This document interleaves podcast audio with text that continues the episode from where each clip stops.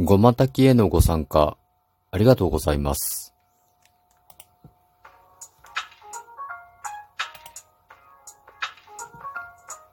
ご機嫌いかがでしょうか？後日研究所から開運メンタルアドバイザー占い師明恵がお送りします。さて、毎月28日は13時から、まあもう15年ぐらいですかね。毎月欠かさず、あの、ごま炊きというのをやっています。まああの、僕、真言宗のお坊さんなので、あの、お寺の本尊が不動明王という仏様なんですね。まあ、炎の仏様で、で、お祈りをするんです。あの、ご祈祷と言って、まあ、いろんな祈願ですね。願い事を、あの、皆さんの代わりに、ま、密教のですね、秘宝を使って願っていくというのをやるんですけど、あの、火を焚いてですね、願っていくというのをやるんですけど、まあ、今月も無事に開催することができて、ちょうど日曜日と重なったのでですね、普段、こう、参加できない方とかも来てくれたりとか、まあ、あと2年ぶりに会う人とかですね、が子供を連れてきてくれたりとかで、なんかこう、まあ、コロナ禍でね、少し、こう、縁が遠のいてた方とかもいらっしゃったので、まあ、皆さんのね、元気な姿を見ることができて、非常にこう、嬉しかったりはするんです。うん。で、まあね、とにかくその、煙が いっぱい出ますしね、それから、うちはちょっと道場としては狭い道場なので、人がたくさん集まりすぎるっていうのが今怖い時期だからですね。まあ、時間を短縮したりとか、いろいろ工夫をしてやってるんですけど、まあ、何かしら、なんかね、いろいろこう、参加して、体調が良くなったりとかですね。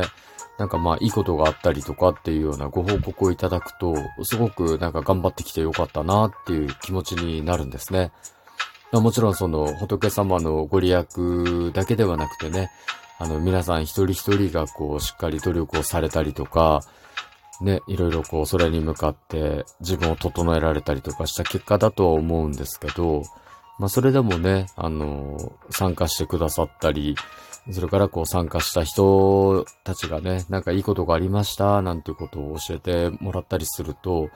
まあ僕ら修行する身としてはね、すごくなんかお役に立ててる気がして嬉しいですね。で、まあ、でね、15年もね、やってるんですけど、僕意外とその、なんか法話っていうのが苦手で、うん、なんかお釈迦様であったりとか、例えば真言宗のまあ、階層であれば、あの、空海上人ですね。弘法大師空海上人が、まあ、お話しされたこととかをもとに、いろいろこう、皆さんのためになるようなことっていうのを話していったりすればいいんですけど、またね、これが苦手でですね、そうなんですよ。話すのができないんですよね。で、まあ仕方ないから、メルマガとかにまとめて、で、その、ごまたきのご案内と一緒にこう、法話を送るというやり方をしてますね。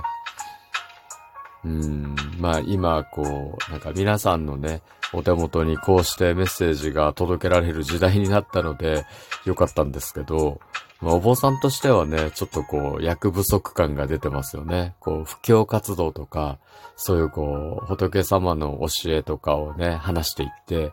まあ、役に立っていくというところでね、結構僕は あの、力不足を感じてる次第です。